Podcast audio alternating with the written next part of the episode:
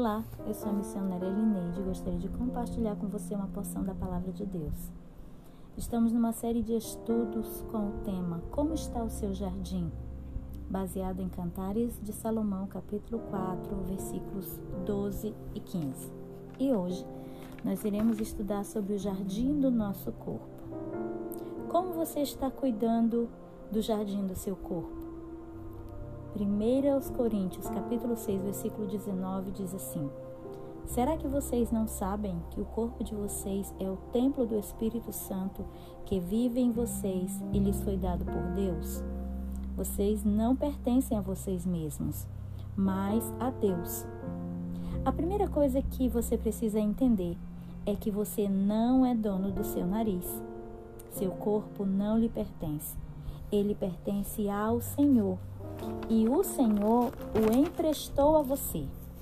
O seu corpo é a morada da sua alma e do seu espírito, mas também é a morada do Espírito Santo de Deus. Por isso, eu amo a frase: cuide do seu corpo, você mora nele. Então, mais uma vez eu te pergunto: como você está cuidando do jardim do seu corpo? Cuidar do corpo vai muito além de uma questão de estética ou vaidade. É também uma questão de saúde. E para isso é importantíssimo cuidar da alimentação, fazer exercícios físicos e beber muita água. Se alimentar de forma saudável e equilibrada é essencial para garantir qualidade de vida.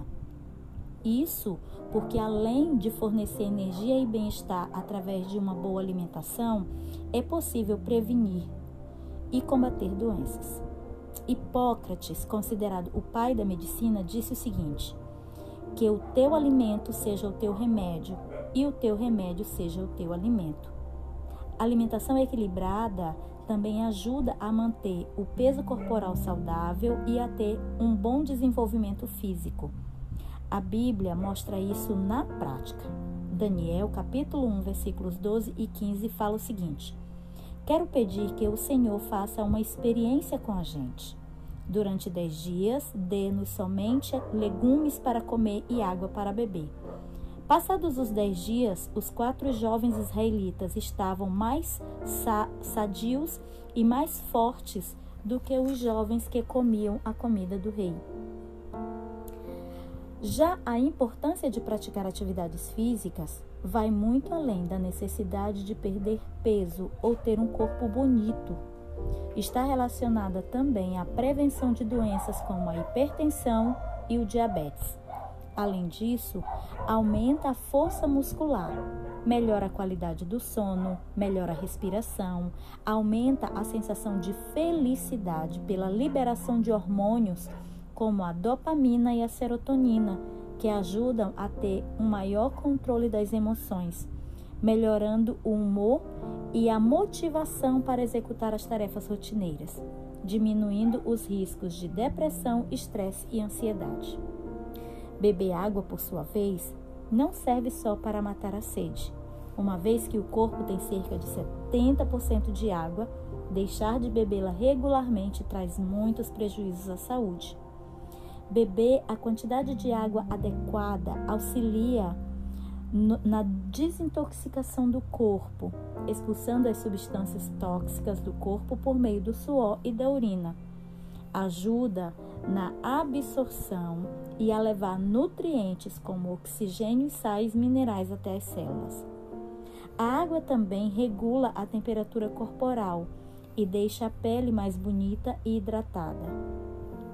Beber 2 litros de água por dia evita inchaços no corpo e no rosto. Previne problemas nos rins, ajuda a regular o funcionamento do intestino, ajuda a manter as unhas e os cabelos saudáveis. Beber água evita que você coma besteiras durante o dia. Isso porque o cérebro pode confundir sede com fome. Você sabia que a falta de água no organismo pode causar dores de cabeça? E para finalizar, a hidratação ajuda na concentração e na memória. Então, amiga, amigo, água é vida. Por isso, você precisa se alimentar corretamente, fazer atividade física e beber bastante água. Quando você cuida do seu corpo, entendendo que ele é templo e morada do Espírito Santo, você percebe o quanto você está pecando quando você deixa de cuidar de algo tão precioso que Deus te deu. Então eu vou repetir para você mais uma vez aquela frase que eu gosto tanto. Cuide do seu corpo, porque você mora nele. Deus abençoe a sua vida, em nome de Jesus.